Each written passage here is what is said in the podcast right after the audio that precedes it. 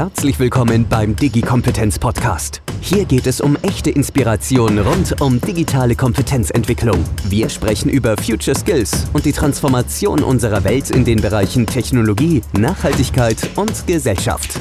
Ihre Podcast-Hosts Anne Koak und Philipp Ramin begrüßen jede Woche inspirierende Menschen, die wirklich etwas zu sagen haben. Und das aus den unterschiedlichsten Sichtweisen der Wirtschaft, der Wissenschaft, der Politik und der Gesellschaft.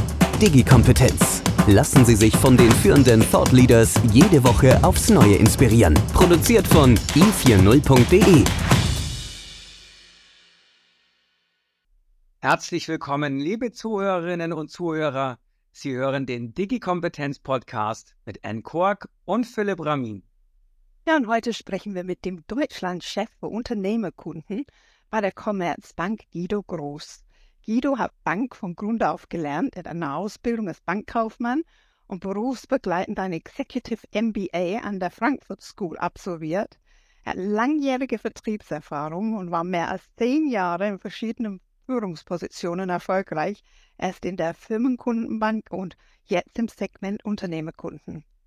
Breit aufgestelltes Know-how ist ihm sehr wichtig und so hat er seine Skills erweitert über Jahre mit Stationen im Risikomanagement der Bank und der Konzernrevision. Und sein Fokus liegt immer auf Kunden. Aktuell ist er Bereichsvorstand bei der Commerzbank für Unternehmerkunden. Fun Fact zu Guido Groß. Guido war im Rettungsdienst bei den Johannitern im Zivildienst. Und bei einem Einsatz bei der Love Parade lernte er seine Frau kennen. Herzlich willkommen, lieber Guido. Ja, danke, liebe Anne. Danke, Philipp. Ich freue mich sehr, heute bei euch sein zu können. Also Guido, das, äh, bei, bei so etwas muss man natürlich fragen. Du hast ja deine Frau bei der Love Parade kennengelernt. Das kann nicht so jeder sagen, dass sowas gewesen ist. War sie dort Besucherin und ging es ihr nicht gut oder wie hast du die kennengelernt? Nee, also ich war im erweiterten Zivil- und Katastrophenschutz und Love Parade war ja in den 90er Jahren in Berlin echt ein Riesenereignis und ähm, wir waren in Berlin bei den Johannitern und ich wurde zu einem Zelt mit einer Reihe von anderen Rettungssanitätern und Rettungsassistenten abkommandiert sozusagen, weil da die Patientinnen und Patienten echt Schlange standen. Das war eine, wahnsinnig heiß, die Leute sind da reihenweise kollabiert, ähm, haben ja auch lustige Getränke zu sich genommen oder eben gar nichts und viel gefeiert. Und ähm, in dem Zelt war meine Frau die, die quasi diensthabende Krankenschwester. Und ähm, ja, wir hatten erst am Anfang ein bisschen Kompetenzgerangel und am Ende ähm, habe hab ich ganz romantisch auf einer Mullbindenverpackung die Telefonnummer von ihr bekommen und bin bis heute glücklich, glücklich liiert und auch glücklich verheiratet. Jetzt können wir uns vorstellen, dass natürlich dann Bandagen jetzt also sehr, sehr gefragt sein werden nach ja, dieser Podcast-Folge.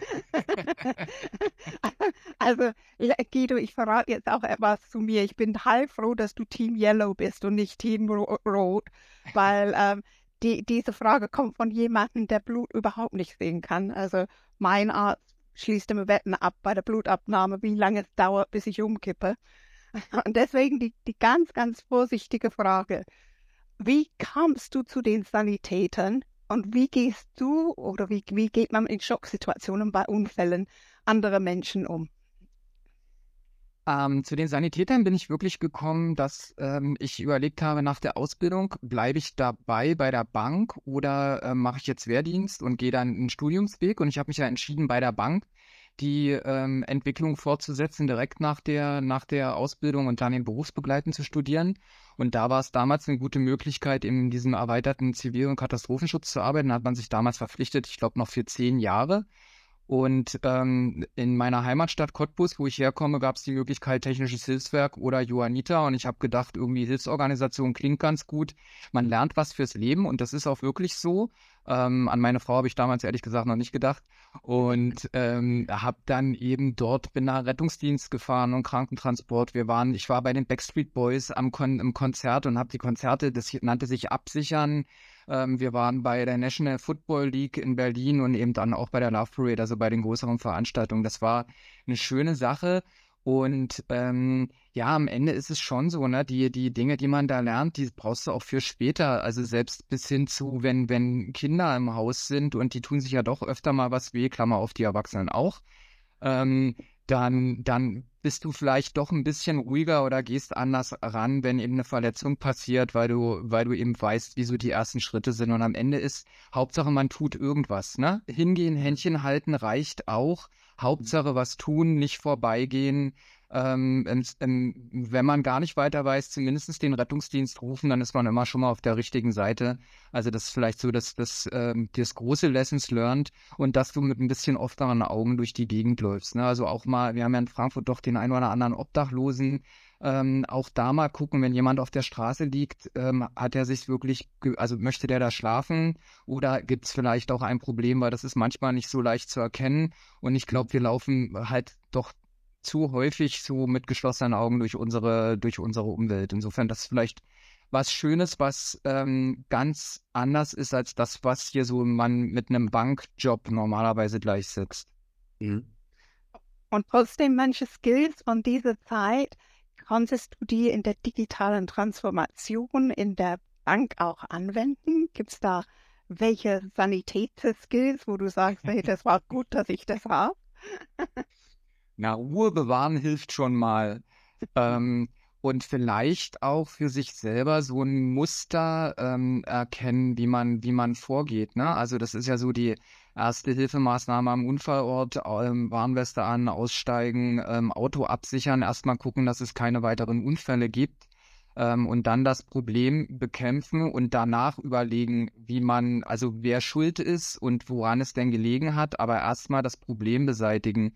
Ich glaube, das trifft auch für die digitale Welt zu. Ähm, und, und wenn ich jetzt mir auch diesen Punkt, wir, wir tun ja hier, ähm, ich bin ja ne, für Kunden verantwortlich, ähm, dafür sorgen, dass, dass die Kunden eben ihre, ihre, ihre Tätigkeit machen können, ihren Job machen können ähm, und wenn es eben ein Problem gibt, erstmal das Problem beseitigen und dann gucken, was ist das, was hat das für eine globalere Auswirkung oder woran liegt es oder so.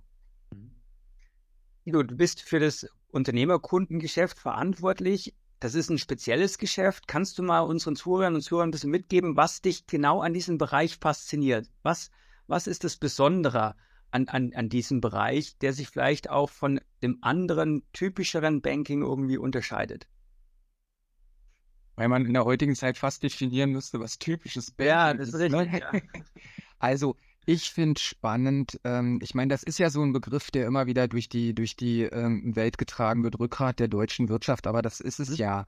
Und die Vielfältigkeit, ne? wenn du dir das Unternehmerkundensegment in der Commerzbank anguckst, wir sind verantwortlich für die für freie Berufe, also Rechtsanwälte, Notare, Steuerberater, Ärzte, genauso wie für den Handwerksbetrieb, genauso wie für den Selbstständigen, den Influencer, ähm, oder aber auch natürlich das kleine ähm, produzierende mittelständische Unternehmen. Also du hast eine riesen Bandbreite und was mich fasziniert ist, ähm, dass wir, also die, die Menschen, auf die wir da treffen, das sind in, in den meisten Fällen Leute, die irgendwann mal eine Idee hatten und angefangen haben, die, also sprichwörtlich gesehen, die Ärmel hochkrempeln. Wir haben jetzt Kundenveranstaltungen gehabt in Lagerhallen unserer Kunden. Da steht dann der Kunde wirklich mit hochgekrempelten Ärmeln und einer Jeans da und erklärt, wie er in, gegen alle Widrigkeiten das Unternehmen von einer ähm, Transformation in die nächste geführt hat.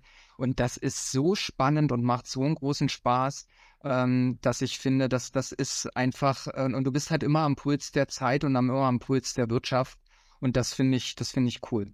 Mhm. Du hast gerade gesagt, du triffst da Unternehmerinnen und Unternehmer, die die Ärmel hochkrempeln. Ähm, ist das etwas, was wir vielleicht auch irgendwie wieder viel, viel mehr in den Vordergrund stellen müssen? Nicht so dieses Warten, dass was passiert, hoffen, dass die Rahmenbedingungen besser werden, sondern selbstständig in die Hände spucken und Gas zu geben? Ja, wobei ich weiß nicht, ob man, also ich habe das Gefühl, wenn ich jetzt mit den Unternehmerinnen und Unternehmern spreche, dass das, dass das passiert. Also mhm. da sind, also ähm, ich meine, im Grunde muss man sagen, die erfolgreichen Unternehmen würden gar nicht mehr existieren. Und da rede ich jetzt auch von der erfolgreichen Selbstständigkeit. Ne? Also ich will das jetzt gar nicht nur festmachen an Unternehmen mit XY Beschäftigten oder Millionen Umsatz, sondern auch jeder Selbstständige. Im Grunde genommen ver äh, verfolgen die Leute ja alle eine Idee, einen Traum und stehen jeden Morgen auf und, und machen was in, in ihrem Bereich. Und ich glaube, was wir vielleicht eher bräuchten, ist ein nochmal ein stärkeres Rückbesinnen auf diese Stärke, die wir haben, auch in, in jetzt, wenn du es mal ein bisschen größer denkst, in unserem Land dass Mhm. extrem viel Potenzial da ist. Wir haben wirklich gute Unis, wir haben Möglichkeiten für Startups, ähm, dass man, dass man die Rahmenbedingungen schafft und das eher noch mal ein Stückchen stärker unterstützt, weil dieses Gehen, dass Leute was bewegen wollen, das haben wir. Und wenn, wenn wir uns jetzt hier, wenn ich mir meine Kundinnen und Kunden angucke, die stehen ja nicht nur selber da, sondern da ist ja die ganze Familie im Grunde genommen mit dabei, bis hin dazu, dass wir ja auch Unternehmen sehen, die in der wievielten Generation auch immer ähm, fortgeführt werden und, und wo du denkst, kann eigentlich kaum besser werden und dann kommt die nächste Generation und legt nochmal eins oben drauf. Mhm. Mhm. Sehr schön. Guido, wenn du es mit ähm, solchen Unternehmen zu tun hast, was für eine Rolle spielt das Thema Netzwerk unter Unternehmen? Also meines Erachtens eine, und das ist aber nicht nur meine Meinung, eine riesig große. Wir, ähm, wir machen einmal im Jahr eine, also eine, eine Unternehmerbefragung in Deutschland ähm, und hatten da auch ähm, befragt, wie, wie relevant das für Unternehmen ist, dieses Netzwerkthema. Und da sieht man ganz stark, dass ähm, die Unternehmer selber auch sagen, Netzwerk mit Partnern oder mit anderen Unternehmen ist der, ist der Schlüssel zum Glück. Also so war die Frage nicht, aber ähm, das ist halt quasi das, was man braucht, um erfolgreich zu sein. Also entweder die, die, die Kundinnen und Kunden und die Zulieferer auf der einen Seite oder eben dann andere Unternehmer. Ähm, und wir erleben das auch in unseren Veranstaltungen. Ähm, und wir sind ja nur ein Anbieter von Netzwerkthemen. Im Grunde genommen haben wir digital ja auch tausend Möglichkeiten und es gibt ja auch, auch diverse Möglichkeiten, sich zu vernetzen. Und ich erlebe das immer stärker. Und wir hatten jetzt ja auch diverse Veranstaltungen hier, wo ich gesagt habe, der, der eine Unternehmer, bei dessen, in dessen Lagerhalle wir stehen, es ist schon erstaunlich zu sehen, wie dann ähm, in so einer, in so einer ähm, Runde Ideen geboren werden und Überlegungen sind, ach Mensch, Sie machen das, wir machen das, können wir da nicht mal, wollen wir uns nicht mal austauschen? Ich glaube, das ist der Schlüssel. Und auch in einem digitalen Zeitalter bin ich mir sicher, dass wir eine gute Mischung brauchen. Aus einerseits, man kann sowas sicherlich auch digital machen. Mhm. Ähm, ich glaube aber, das br- braucht immer auch irgendwie eine Verbindung einer, einer irgendwie Regionalität oder auch eines persönlichen Kennens. Dann ist dieses Digitale deutlich leichter. Guido, wir haben gehört, du puzzelst gerne. Eigentlich, was, was, was hat das mit, mit Netzwerken zu tun? du spielst auf diese, diese äh, Puzzle-Talks an. Ne? Das ist eigentlich ganz lustig. Wir hatten überlegt, was ist ein Begriff, der ähm, ausreichend Fragezeichen hinterlässt, dass jemand äh, Lust hat, auf eine Veranstaltung zu gehen, weil ähm, aus dem Nähkästchen geplaudert, ähm, wenn eine Bank eine Veranstaltung macht, dann denkt man ja manchmal, oh, jetzt da kommt einer, der stellt sich hin und erzählt uns ein bisschen was und dann werden Produkte ähm, verkauft. Und wir haben überlegt, eben genau aus diesem Netzwerkgedanken heraus, wie kann man das alternativ gestalten und haben diese Puzzle Talks ins Leben gerufen. Und die sind überall ein bisschen anders. Ähm, wir sind mal in einer Fintech-Basis, wir sind mal in einem, ähm, in einem äh, Coworking-Space, wir sind auch häufig eben bei Unternehmerinnen und Unternehmen vor Ort, laden andere Unternehmen ein mit der Idee, und das ist eben dieses Puzzle, ähm, Unternehmen, Ideen, Anregungen, Menschen ähm, zusammenzubringen. Und zwar wirklich Unternehmer mit anderen Unternehmern und an Unternehmerinnen mit anderen Unternehmerinnen und Unternehmern, weil wir eben dafür sorgen wollen, dass wir sagen, Mensch, wir haben so eine, also wie so eine tolle breite Kundenbasis. Das wäre doch sinnvoll, wenn man dort eben auch einen Beitrag dazu leistet. Und ähm, wir haben mega gute Erfahrungen. Das liegt natürlich auch immer an den gastgebenden Unternehmen, ne? weil so spannend wie die sind, umso mehr sind die natürlich auch ein Zugpferd für die ähm, Unternehmer der Region, dann zu sagen, da komme ich hin und gucke mir das an und höre mir das an. Mhm.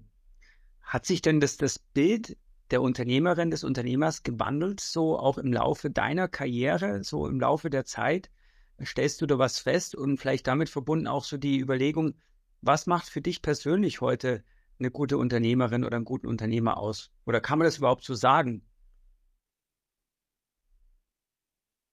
Also um die letzte Frage zu beantworten, das, ich glaube nicht, dass man das, also dass man das übergreifend äh, sagen kann. Ich glaube, es gibt so ein paar ähm, Skills, die sich, die sich abzeichnen. Also wir kommen ja aus einer Zeit, ähm, da waren äh, gerade diese, diese eigentümergeführten Unternehmen häufig noch sehr patriarchisch, ne? Mhm. Ähm, und, und das hat sich aber eben nicht nur beim Mittelstand, sondern im Grunde genommen über alle Bereiche ja geändert, auch mit der, mit den neuen Generationen an, an, an Mitarbeitenden, die jetzt in die Unternehmen kommen. Ich meine, wir haben nicht ohne, uh, umsonst sagen unsere Unternehmer selber ja auch Fachkräfte, Arbeitskräftemangel ist die absolute Top-Herausforderung der nächsten Jahre und darauf müssen die natürlich auch reagieren. Und ähm, die also, äh, was sich geändert hat, glaube ich, dieses, dieses technikoffenere, ähm, dieses über den Tellerrand schauen, natürlich auch Themen, das ist aber logisch, Umgang mit Social Media. Ne, wenn man vor 10 oder 15 Jahren mit einem Unternehmen über, über Instagram oder, oder gut, zum Instagram war noch gar nicht die Chance darüber zu sprechen, aber über solche äh, Sachen wie Social Media gesprochen hat, da war das alles am Anfang. Mittlerweile gehört das dazu. Ähm, und vielleicht auch die, die, also was, was ich erlebe, ähm, eben wirklich die Thematik, dass man sich offen auf Veränderungen einstellt und auch Dinge ausprobieren lässt im Unternehmen, also mehr mhm. Freiräume bietet. Mhm. Ähm, das erleben wir schon und das sind offen, also häufig auch die ähm, die ein Stück weit besser durch die Krisen kommen und, und resilienter sind, die eben auch in Forschung und Entwicklung investieren, die in, die in der Digitalisierung investieren, die eben feststellen, dass der Job eines Unternehmensführers nicht nur bedeutet, ähm, auf die, auf die positiven Sachen zu gucken, sondern eben auch Verantwortlichkeit in die Organisation weiter zu delegieren, also je nachdem, wie groß die Unternehmen mhm. sind.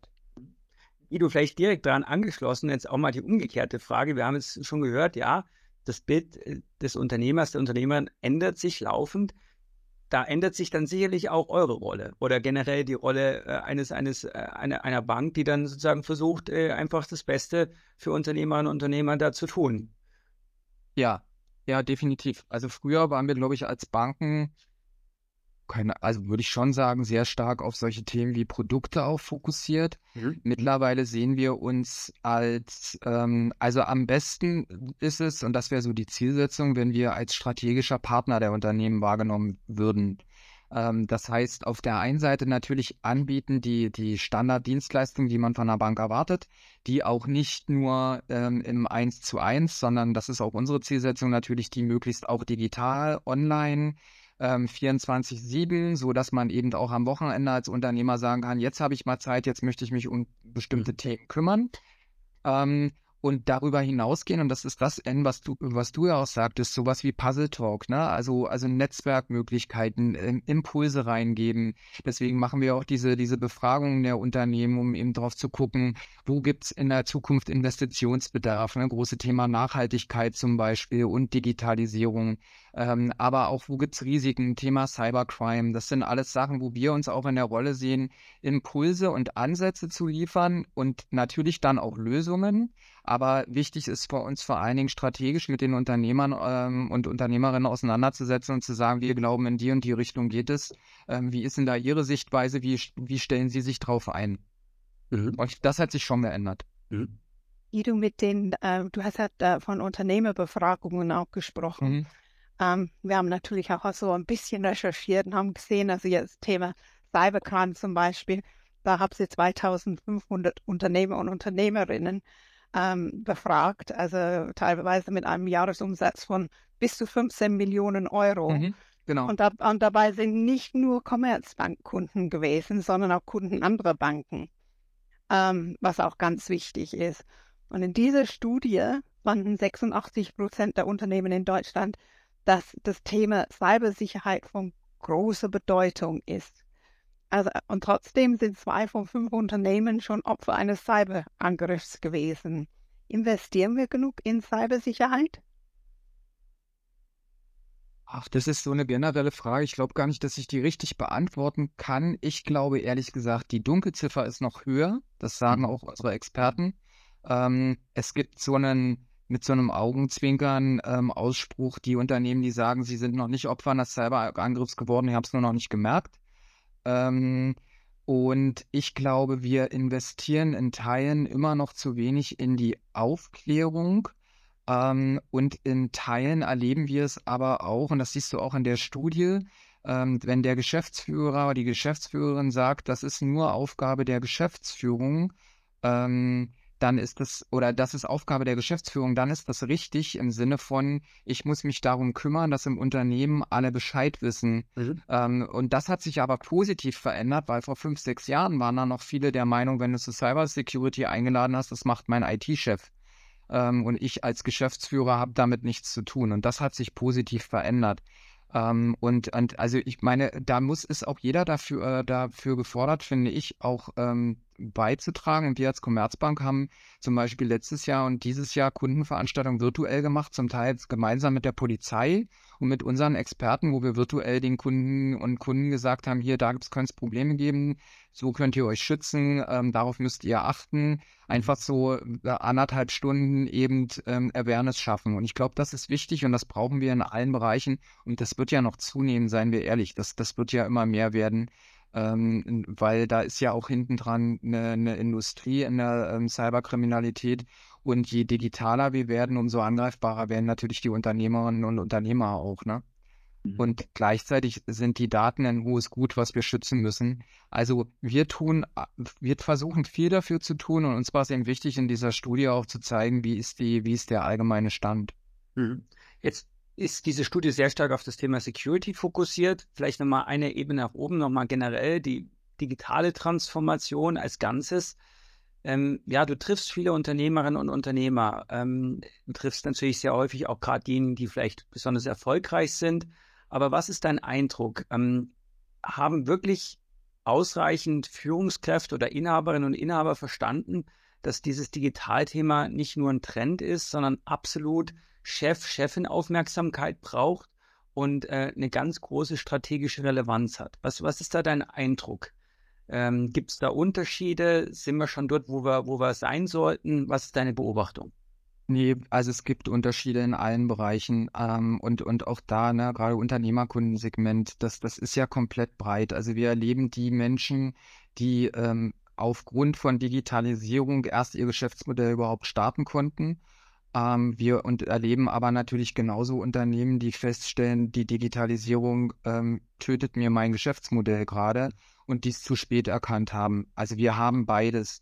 Und ähm, die, die, also auch da wieder Bank als strategischer Partner. Ich glaube, das ist eine unserer Aufgaben und die Unternehmer haben ja häufig auch andere beratende Berufe noch mit dabei, ne? also Steuerberater, die dann natürlich genauso und dann sind wir auch wieder beim Unternehmen ähm, beim, und beim Partner, beim Netzwerk, wo dann auch Impulse kommen. Ähm, ich glaube, die, die Mischung macht es. Ne? Also ähm, nur weil man selber nicht auf Instagram ist, ist es trotzdem da. Und ähm, da passiert was und das kann man wahrscheinlich eine ganze Zeit lang negieren und irgendwann merkt man halt, dass sein eigenes Geschäftsmodell ähm, nichts mehr taugt, weil irgendjemand anders Werbung auf Instagram für irgendwelche tollen Sachen macht und alle die Produkte des, des Anbieters kaufen. Ne? Und mhm. ähm, das ist natürlich insofern auch ein, ein bisschen eine Generationenfrage ähm, in, in Deutschland, weil natürlich klassischerweise eher die etwas jüngeren Menschen mit diesem Social Media aufgewachsen sind. Und für uns Ältere ist das ja schon auch ein, ein Lernthema sozusagen. Ne? Also ich bin kein Digital Native, ihr mit Sicherheit. Ähm, also das, das ist schon ein Punkt, da, da ähm, ist, glaube ich, noch viel zu gehen. Und ich finde es eben da wichtig, dass in allen Bereichen, ich glaube auch IHKs und so weiter, wir müssen da überall immer wieder drauf drängen und sagen, das wird die neue Welt, weil wir in Deutschland, ich meine, wir reden jetzt alle über KI ähm, weltweit, ne? Wir müssen gucken, dass wir da den Anschluss behalten. Mhm. Du hast gerade äh, auch einen wichtigen Punkt gesagt, dieses Geschäftsmodellthema. Da triggerst du mich, weil das war auch mein, äh, ist auch schon ein paar Jahre her, äh, mein Promotionsthema noch vor langer Zeit, äh, ob, ob die Technologie wichtig ist oder das Geschäftsmodell. Und äh, was ich persönlich beobachte, dass gerade, sag mal, traditionellere Unternehmerinnen und, und, Unternehmer in Deutschland sehr stark in Produkten denken, in, in Technologien. Auch vielleicht deswegen, weil sie sozusagen da auch äh, das fast schon vererbt haben und, und da reingewachsen sind. Ähm, warum ist es aus deiner Sicht viel wichtiger, eigentlich sich mit dem Geschäftsmodell auseinanderzusetzen und nicht zwangsläufig mit dem, was ich da verkaufe oder mit spezifischen Produkten oder mit einer besti bestimmten Technologie. Was, was sind da deine Gedanken dazu oder vielleicht auch deine Marktbeobachtungen, die du so triffst? Naja, ich meine, im Grunde genommen zeigt uns ja ein Stück weit, wenn ich jetzt mal ganz oben anfange, so diese Diskussion ähm, der, der Automobilhersteller eigentlich diese Frage Technologie versus Geschäftsmodell, ne? Oder auch diese, dieses immer wieder gerühmte Beispiel von iPhone und Nokia. Mhm. Ähm, also die Telefontechnologie des iPhones war nicht doll am Anfang. Nokia war besser und das konnte man auch mitwaschen im Gegensatz zum iPhone. Ähm, und also, das haben wir live, ja, haben wir live erlebt. Ein, eins meiner Kinder hatte natürlich so einen Knochen in der Waschmaschine. Ähm, einmal aufmachen, trocknen lassen, zwei Stunden in der Sonne und es hat funktioniert. Mit dem iPhone weiß ich nicht, keine Ahnung, ähm, wie das funktionieren würde. Ähm, ne, so, und, und trotz alledem hat diese, diese Idee des Geschäftsmodells des iPhones, also diese, dieses gesamten ähm, Ökosystems drumherum, am Ende diese Idee des, des, äh, wir haben ein tolles technisch ausgereiftes Telefon geschlagen. Und ich glaube, und, und das merken wir auch in den Diskussionen, dass das schon immer wichtiger wird. Aber wir dürfen es auch nicht übertreiben. Ne? Also eine, eine qualitativ gut gemachte Handwerkerarbeit, mhm. ähm, die, also wir hatten mal eine Kundenveranstaltung, hat einer der Kunden gesagt, ein iPhone schlägt mir, das war Dachdecker, ein iPhone schlägt mir keinen Nagel in den Dachbalken. Und da, da hat er natürlich in einer gewissen Art und Weise recht. Aber auch dieser Handwerker wird sich irgendwann die Frage stellen, vielleicht, wie komme ich denn an meine Aufträge? Über welchen Kanal kommen denn genau. die rein? Und das wäre ja auch schon wieder eine Diskussion, die man dann auf Basis eines Geschäftsmodells führen muss. Ich glaube, man muss es stärker verknüpfen. Ähm, und wir haben in Deutschland eben den Vorteil, dass wir qualitativ wahnsinnig hochwertige Produkte anbieten und wahnsinnig gute Leistungen. Ich meine, nicht umsonst ist Made in Germany noch immer ähm, ein, ein wirklich ein Gütesiegel und das wird es auch noch lange bei äh, Zeit bleiben. Wir müssen, glaube ich, eher nur eben drauf gucken, dass wir ähm, bei den Geschäftsmodellen dafür Sorge tragen, dass da nicht andere ähm, an, an den Themen vorbeiziehen. Und das merke ich aber ähm, auch, wenn man jetzt die Unternehmen fragt, wo wollt ihr investieren? Ja, also in, in unserer Studie ist ganz klar, Digitalisierung ist der ist der erste Schritt. Und da erlebe ich bei den Unternehmen häufig, dass da auch gleichgesetzt wird. Natürlich auch die Frage, ähm, ich will nicht irgendwie ein Dokument digital haben, sondern ich will mir eher angucken, wie mache ich mein Geschäftsmodell nach vorne und entwickle das und dafür brauche ich dann das und das Digitale. Wieder wenn wir beim, beim Hauptskill der Zukunft Flexibilität sind, wenn man auf die Seite von Unternehmerkundenseite von der Commerzbank geht, dauert es also mhm glaube ich, 30 Sekunden, bis man einen Bericht findet mit dem Namen auf dem Weg zu Netto Null. Ähm, und da hat die Commerzbank ähm, mit einem Partner namens Global Changer zu tun. Ähm, wie siehst du das Thema der Nachhaltigkeit in Unternehmen? Also ist das etwas, was man stärker forcieren soll? Und ähm, sollte man jetzt schon investieren in diesem Bereich? Hm, ich würde die Frage auch eigentlich fast äh, zurückgeben, in Anführungsstrichen, an die Unternehmer selber, die uns ja in der Studie gesagt haben, also ähm, mehr als mehr als 50 Prozent der Unternehmen selber ähm, sagen, Nachhaltigkeit ist der zweite große Teil, in der, in den sie selber investieren werden und wo sie sagen, es ist auch notwendig, ähm, dass wir da rein investieren müssen. Also Digitalisierung war der erste Punkt und, und Nachhaltigkeit eben der zweite. Ähm, Insofern ist gar nicht die Frage, ob das notwendig ist, sondern es ist eher die Frage, wie schnell kriegen wir das umgesetzt und ähm, wie, wie schaffen wir auch als Bank, als Partner ähm, da die Rahmenbedingungen. Ne? Und deswegen, du hattest Global Changer und die Impact Solution Plattform bei uns angesprochen. Ähm, das ist halt zum Beispiel eine Möglichkeit für ein Unternehmen, ganz, ganz schnell mal rauszukriegen und zu sagen, wie ist denn ungefähr mein CO2-Abdruck? Und ähm, was habe ich an Partnermöglichkeiten eigentlich, ähm, um diesen CO2-Abdruck auch zu reduzieren. Und für uns ist das ein, ein mega relevantes Thema, weil wir ja auch als, als Commerzbank jetzt eine, eine, ich sag mal, gesellschaftliche Verantwortung haben. Ne? Wir sind eine, äh, eine Großbank in Deutschland und für uns ist es wichtig, als Bank für Firmen und für Unternehmerkunden eben da diese Unternehmen auch auf diesem Weg zu begleiten. Dieser, dieser, das ist auch eine Transformation, genauso wie die ähm, Corona-Krisen und die, die ähm, Inflationsthemen und Preisthemen eine Transformation bewirken. So ist Nachhaltigkeit das wesentliche relevante Thema. Und wenn du dann noch mich persönlich fragst, ne, ich habe zwei Pubertierende zu Hause, ähm, 17 und 15 und ähm, ganz ehrlich, es vergeht fast kein Tag, wo wir nicht über irgendwelche Nachhaltigkeitsthemen sprechen. Und ähm, natürlich gehe ich mit dem eigenen Brötchenbeutel einkaufen und nehme keine Papiertüte mehr. Und ähm, wir sind im Urlaub im Wesentlichen mit dem Fahrrad zum, zum Einkaufen und zurückgefahren.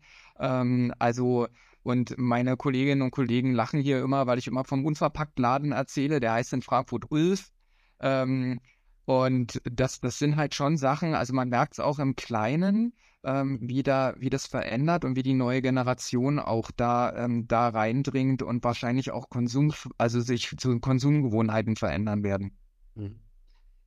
Diese ganzen Transformationen, Nachhaltigkeitstransformation, wir haben über die digitale Transformation gesprochen. Wir könnten jetzt auch eigentlich das Thema aufnehmen, dass wir in einer unglaublich volatilen Welt uns aufhalten, auch wirtschaftlich, ökonomisch gesehen. Hm, was macht das auch mit euren Bankberaterinnen und Beratern, die sozusagen ja auch an der Front dann eure Unternehmer wieder beraten und, und da eben diese strategische Rolle dann, die du ja auch definiert hast, so ein Stück weit operativ dann vor Ort an der Front ausführen? Ähm, was verändert sich da? Was sind da die Erwartungen? Was tut ihr da vielleicht auch im Bereich mhm. des Up- und Reskillings? Das ist eine, ein, ein riesenrelevantes Thema, weil im Grunde genommen haben die Beraterinnen und Berater ja den gleichen Veränderungsprozess, wie wir sie vorhin für die Unternehmerinnen und Unternehmer beschrieben haben. Ähm, die haben einen Vorteil und einen Nachteil, glaube ich. Der Vorteil ist, dass sie eben viele Unternehmen sehen und daraus vielleicht Ideen generieren können und sagen, bei dem einen ähm, ist es so, und dann kann ich das ja mit dem anderen Unternehmer vielleicht auch mal besprechen. Ne? Ähm, und der Nachteil ist aber natürlich, dass sie niemals so tief wie unsere Unternehmerinnen und Unternehmer selber in dieser einzelnen Branche und in einem eigenen Unternehmen drin ja. sein können. Ähm, für uns eine Riesenherausforderung. Wir machen wirklich viel gerade mit, mit Qualifizierungs-, Schulungs-, Entwicklungsmaßnahmen. Wir haben Beispiel zur Nachhaltigkeit. Das alleine ist ja, ist ja ein riesenkomplexes Thema. Ähm, wir, wir machen Schulungsmaßnahmen für unsere Leute. Wir haben Aufbauseminare ähm, dass sie eben auch in der Lage sind, mit den, mit den Unternehmern dann wirklich auch ähm, auf Augenhöhe zu sprechen und die richtigen Fragen zu stellen und die richtigen Impulse ähm, reinzuliefern. Und das ist natürlich auch was ähm, mit den unterschiedlichen Generationen, die bei uns im Haus natürlich zusammentreffen, auch mit dem Blick auf, das ist übrigens auch unsere Unternehmer sagen uns, sie müssen in, in, in, in ähm, Arbeitgebermarke investieren. Ja. Ähm, also in die Attraktivität als Arbeitgeber, um eben die richtigen äh, Mitarbeitenden zu finden. Und das Gleiche haben wir natürlich auch als Bank. Ähm, das heißt, für uns ist es auch eine Herausforderung. Wir haben Menschen, die sind lange im Unternehmen, wir haben Menschen, die sind erst ganz kurz im Unternehmen und dort ähm, den, auch den Know-how-Transfer sicherzustellen und eben diese Weiterentwicklung ähm, viel in Qualifizierung, viel Coaching-Themen ähm, und aber eben auch über den Tellerrand hinausdenkend. Also ähm, Guido, wenn man dann auch guckt in Deutschland, wir sind ja im internationalen Wettbewerb mit den Unternehmern, müssen wir in Deutschland für Unternehmen das Leben ein bisschen einfacher machen?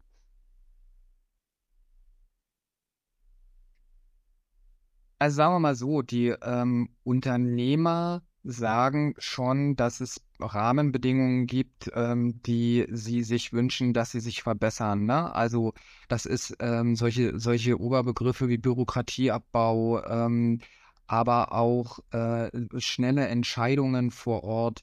Da sprichst du aber auch wieder, da haben wir wieder das Netzwerkthema. Ne? Ähm, ne, also wir sehen das auch an diesen Puzzle Talks, dass die Unternehmer sagen, ähm, wenn man dann vor Ort jemanden gefunden hat, ähm, der sich in der Kommune, im Landkreis da, da auskennt und einsetzt, dann funktionieren die Dinge. Ähm, aber sie funktionieren eben nicht so einfach auf Knopfdruck und, und gerade auch Digitalisierung jetzt auch im, im, im, im Bereich eben der öffentlichen Verwaltung. Ich glaube, das sind so drei große Punkte, ähm, wo wir schon gut daran tun, mal über in die Nachbarländer zu schauen und zu schauen, wie könnte es denn gehen und da ähm, unseren Unternehmern auch das Leben leichter zu machen. Das schon. Guido, wir kommen so langsam zu unseren äh, abschließenden Fragen. Und äh, wir haben da eine Frage von Anne, eine Frage von mir. Und ich würde gern von dir wissen, was für dich ja in nächster Zeit die drei Themen sind, die für dich persönlich die größte Relevanz haben. Und du kannst dir bei dieser Frage jetzt so ein bisschen überlegen, ob du das aus der Commerzbank-Perspektive beantwortest, aus äh, makroökonomischer oder aus äh, deiner ganz persönlichen Perspektive. Was ist aus deiner Sicht äh, besonders relevant in nächster Zeit? Was sind die Top 3 Themen für dich? Also, du siehst, du hast mich eine Sekunde denken, denken hören und du denken. kannst auch eine zweite dir nehmen. Nee, also ähm, die Top 3 Themen sind, weil sie, weil sie ähm, im Grunde genommen auch, auch eigentlich meine drei Steckenpferde sind und die ziehen sich ehrlich gesagt auch ein bisschen hier durch diesen, durch diesen Podcast. Ähm, also Top 1 ist für mich wirklich das Thema Digitalisierung ähm, und wenn ich jetzt mal auf Banksicht gucke, noch stärker ähm, dafür zu sorgen, dass unsere Kundinnen und Kunden ähm, alle möglichen Standardgeschäfte, die sie, die für sie wichtig sind, sie möglichst digital machen können. Dafür tun wir viel. Ähm, und, und das ist auch, glaube ich, oder bin ich mir sicher, auch genau der richtige Schritt. Ähm, das zweite ist das Thema Nachhaltigkeit und das privat und dienstlich. Also dienstlich sicher auch eben, hatte ich gerade gesagt, gesellschaftliche Verantwortung. Aber ich habe es auch gesagt, ich habe zwei Kinder. Ich finde schon, es ist unser Job, ähm, auch unseren, unseren ähm, Kindern und Kindeskindern hier einen anständigen Planeten zu übergeben. Und äh, ich finde, wir können alle im Kleinen was tun. Und wenn jeder ein bisschen was tut, ähm, wir sind viele, viele Menschen auf der Welt, ähm, da geht noch was. Ähm, und der, der dritte Punkt ist im Grunde genommen auch eher nochmal auf, auf die Bank guckend. Ähm, wir, wir müssen und ich möchte viel dafür sorgen, dass man, dass man weiterhin gerne sagt, ich gehe gerne zu einer Bank, ich gehe gerne zu einer Commerzbank, weil ähm, das Unternehmen sich verändert hat, weil das Unternehmen jung, agil und frisch wirkt die richtigen Themen angesprochen werden und ähm, wir am Ende auch ähm, ja in den Augen unserer Kunden die Bank an deren Seite sind. Und wenn die drei Sachen erfüllt sind, würde es mir schon ganz gut gehen.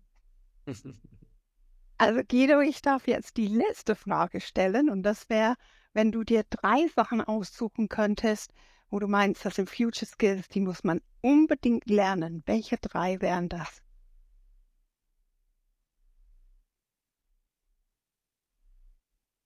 Coding, also definitiv. Meditieren. Mhm. Das hatten wir, glaube ich, noch nie meditieren. Ja, sehr gut. Genau, das ist auch, auch in, in Zeiten, in Zeiten, also ich führe es einmal kurz aus, in Zeiten von so viel Stress und immer online ist es, glaube ich, extrem wichtig. Mhm. Ähm, ich weiß nicht, wie man das als Skill benennt. Ähm, aber so dieses Thema äh, Empathie, Zwischenmenschlichkeit, mhm. das wäre, glaube ich, das wären die drei. Und der Rest dürfte sich ergeben. ja, also ich glaube, gerade mit dem letzten, einem hohen Maß an Empathie, würde doch der ein oder andere Konflikt weniger existieren und für alle wäre es ein bisschen entspannter. Lieber Guido, Klasse, das hat äh, richtig viel Spaß gemacht, mit dir so mal einen Rundumschlag zu machen zu ganz unterschiedlichen Themen. Äh, ganz herzlichen Dank ja, für deine Impulse, für unsere Zuhörerinnen und Zuhörer. Vielen Dank für deine Zeit und das wertvolle Gespräch. Es war mir eine Freude. Ich danke euch beiden und bis bald. Also Guido, ich darf mich ja auch bedanken. Ähm, das war heute unser Gespräch von den Backstreet Boys zu den Puzzeln im, im Unternehmernetzwerken und meditativ die Zukunft anschauen im Bankgeschäft der Zukunft mit dem Deutschlandchef für Unternehmerkunden der Commerzbank, mit Guido Groß, äh, Bereichsvorstand für Unternehmerkunden bei der Commerzbank. Und falls Sie, liebe Zuhörerinnen und Zuhörer, einen Vorschlag haben für eine ebenso spannende Persönlichkeit wie Guido das ist, dann bitte, einfach eine E-Mail unter podcast.i40.de uns senden mit unserem Hashtag DigiKompetenzPodcast kannst du verfolgen, was sich sonst noch alles bei uns tut. Und die, die öfters mal dabei sind, die wissen es eh. Philipp und ich, wir machen Purzelbäume, wenn ihr das nächste Mal dabei seid. Wenn es wieder mal heißt, bleibt es digital kompetent mit Philipp Ramin und Anne Koak.